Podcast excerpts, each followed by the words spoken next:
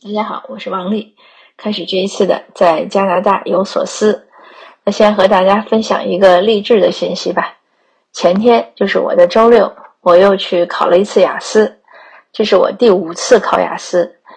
前四次呢都是移民类考试，是 G 类。那这次呢是我第一次考 A 类，这一次呢也是我第一次考试离家最近的地方。也是为了选这个离家最近的地方，就在我们这个小城市，开车十分钟。为了选这个地方呢，我就糊里糊涂的报了一个机考，这也是我第一次考机考。那考机考呢，当时我其实看到它是，呃，机考还有职考，但是我没有去细想有什么差别。后来有一次我们去上启航课程的时候，有一个学生，因为他就住在我这个城市，我带他去 Richmond，那一路呢就聊天。然后我就讲，我说我报了这个我们这个考点的，我说你为什么不报？他说那是机考，哎，我才意识到确实是机考。我说那机考和职考有什么区别？嗯，他当然也没出说出所以然。他说反正我不报。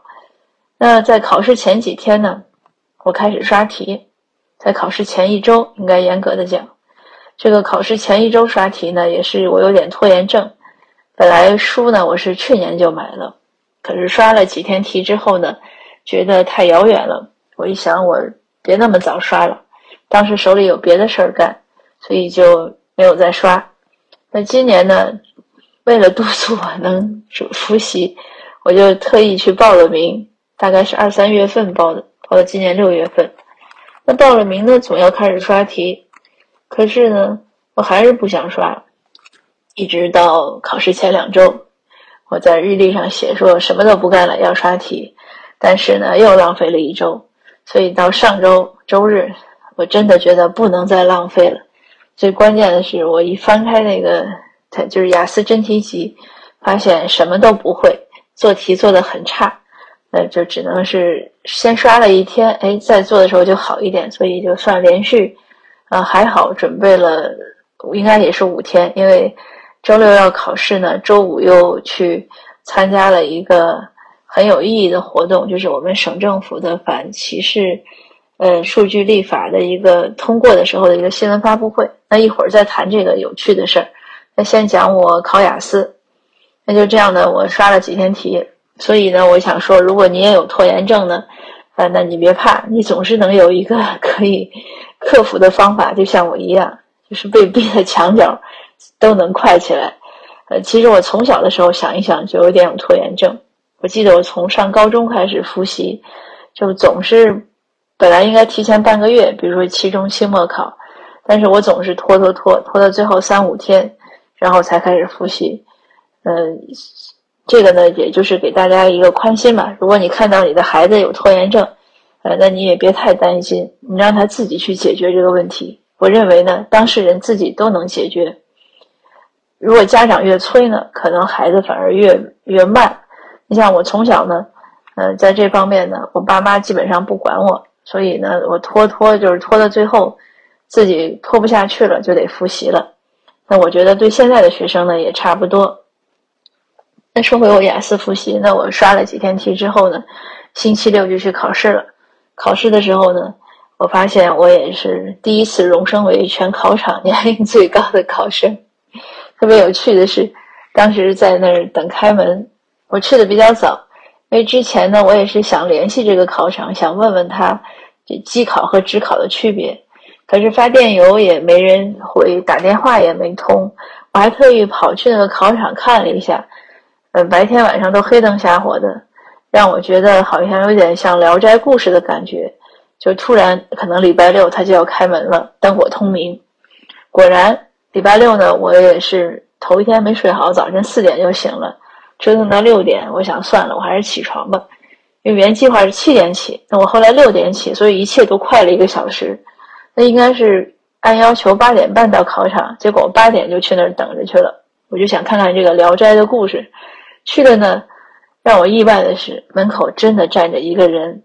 我问他是不是也是考生，他说不是，他说他就是这儿的职员，他等着 supervisor 来开门，啊，我才放心。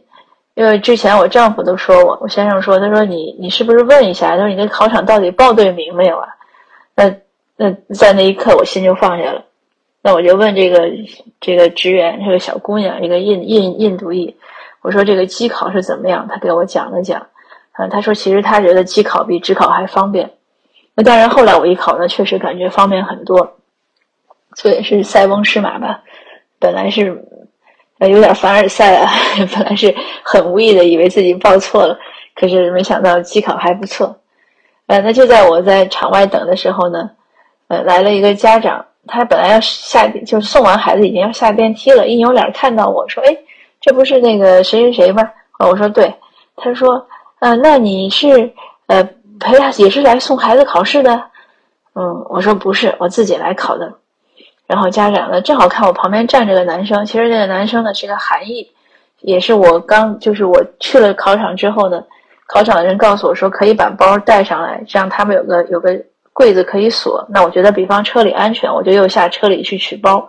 取回包呢，看到这个男生呢，在那个建筑物里。在找路，我就问他是不是雅思考试找，他说对，我说那你跟我走，因为他那个考场呢很奇怪，他在一个就也不是奇怪，他那正好是在一个那个建筑物最边角一个地方，一般人呢不常能去到，因为我是提前去找过一次，所以我才知道，这样我就把那个男生带到了考场外，所以他就站在我旁边跟我一起等，那这位家长一看我旁边站个男生，呃，马上说说这是你儿子呀，说你是跟他你是。跟跟孩子一起考呀？我说这不是我儿子，我也不跟孩子一起考，我孩子不用考雅思，我自己考。这家长呢还是有点不理解，他说你为什么要考试啊？你都是博士了。我说我想读书，那在这儿读书呢，如果没有本地的教育背景呢，就不能读。然后家长就更困惑了，他说我以为你的博士是在这儿读的。